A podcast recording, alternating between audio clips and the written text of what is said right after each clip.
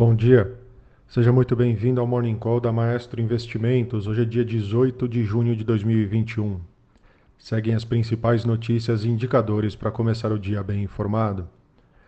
E os juros dos treasuries americanos caem com desmonte em aposta na inflação. Os rendimentos dos títulos do Tesouro Americano recuam e algumas commodities prolongam a queda à medida que os investidores desfazem parte das negociações relacionadas à reflação deste ano. O Nasdaq 100 tem desempenho superior ao S&P 500 após uma nova rodada de rotação de ações cíclicas empurrar o indicador de tecnologia para outro recorde. As ações europeias caem, puxadas pelos bancos e empresas de energia. As apostas em uma inflação mais alta estão recuando depois que o Fed sinalizou ontem, eh, anteontem, que estava se preparando para o aumento antecipado aí nas taxas de juros, ajudando aí a conter as especulações de que as pressões sobre os preços poderiam sair do controle.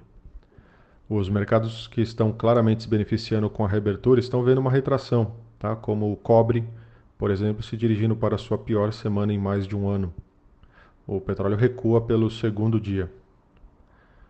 Os índices de mercado agora pela manhã. Tóquio fechou o dia em queda de 0,19%. Hong Kong fechou o dia em alta de 0,85%. E Xangai fechou o dia de lado, uma queda ligeira de 0,01%. É, nessa manhã, Londres agora está caindo 0,85%. Paris, nesse momento, tem uma ligeira queda de 0,21% e Frankfurt segue na mesma linha, uma queda de 0,52%. Nas Américas não é diferente, os futuros de Dow Jones apresentam uma ligeira queda de 0,12%. Os futuros de S&P 500 nesse momento apresentam uma queda de 0,14%. E os futuros de Nasdaq agora, nesse momento de manhã, está subindo 0,13%, uma ligeira alta.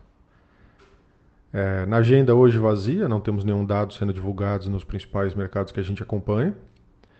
E no destaque internacional no noticiário, a União Europeia acrescentou os Estados Unidos à sua chamada lista branca, o que significa que os americanos podem viajar para a região sem enfrentar restrições na chegada. Os líderes europeus esperam agora que o presidente Joe Biden retribua, levantando a proibição de viajar da Europa para os Estados Unidos. Mesmo com o rápido aumento das viagens de férias na Europa, os viajantes britânicos permanecem, em sua maioria, presos em meio a um aumento nas infecções da variante Delta da Covid-19.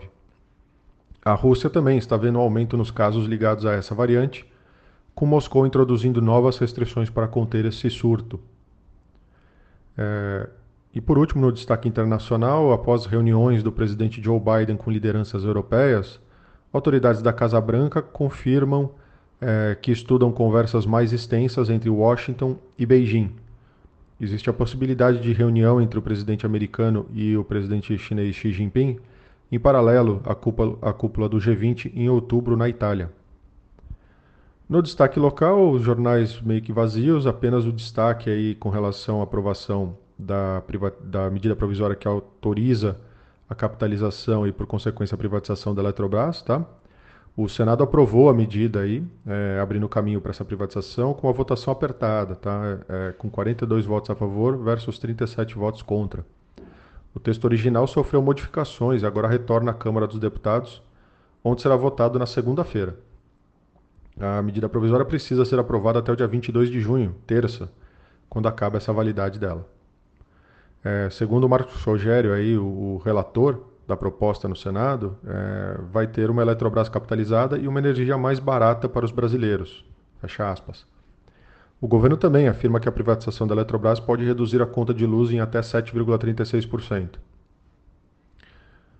É, por último, ainda falando de energia, o Operador Nacional do Sistema Elétrico, o ONS, é, defende a estratégia de manter todo o parque de termoelétricas ligada durante, do ligados durante o período chuvoso de 2021 a 2022, com o objetivo de mitigar o risco de racionamento no próximo ano. É, falando um pouco de empresas, tá? É, pouco depois do fechamento do mercado ontem, o, né, que o Senado aprovou a privatização, a gente já mencionou. É, no After Hours, tá, no mercado após o fechamento na Bolsa de Nova York, os ADRs da Eletrobras subiram, chegaram a subir 7%. Tá? A Petrobras protocolou na quinta-feira um pedido de registro de oferta secundária de 436 é, milhões é, de ações ordinárias de emissão da BR Distribuidora é, que a petrolífera possui, a serem distribuídas no Brasil com esforços colo de colocação no exterior.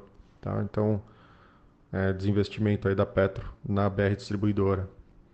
A Vale também, por sua vez, anunciou a distribuição de R$ 2,17 por ação em dividendos aos seus acionistas. Esses proventos serão pagos aí aos investidores que possuírem papel Vale ON em carteira no fechamento do pregão do dia 23 de junho, ou seja, quarta-feira. Para os que possuem ADR, a referência será no dia 25 de junho na Bolsa de Valores de Nova York. Já a JBS comunicou que concluiu a aquisição da Vivera, terceira maior produtora de produtos plant-based na Europa. Tá? É, segundo a empresa, a companhia adquirida oferece um amplo portfólio de produtos em mais de 25 países, com presenças relevantes nos mercados da Holanda, Reino Unido e Alemanha. Essa transação inclui três unidades produtivas e um centro de pesquisa de, de desenvolvimento localizado na Holanda. É... O que mais? Aqui, ah, as ações da DASA começam a negociar no novo mercado a partir do dia 23 de junho também. E, e ainda em destaque, tá, o Banco de Investimento BR Partners arrecadou 364 milhões de reais em oferta pública inicial tá, de esforços restritos, com as unidades precificadas a 16 reais. Os papéis serão negociados na próxima segunda, é, segunda-feira com o ticker BRBI 11. Tá? Então, por hoje é só. Bom dia, um abraço e bons negócios e bom final de semana.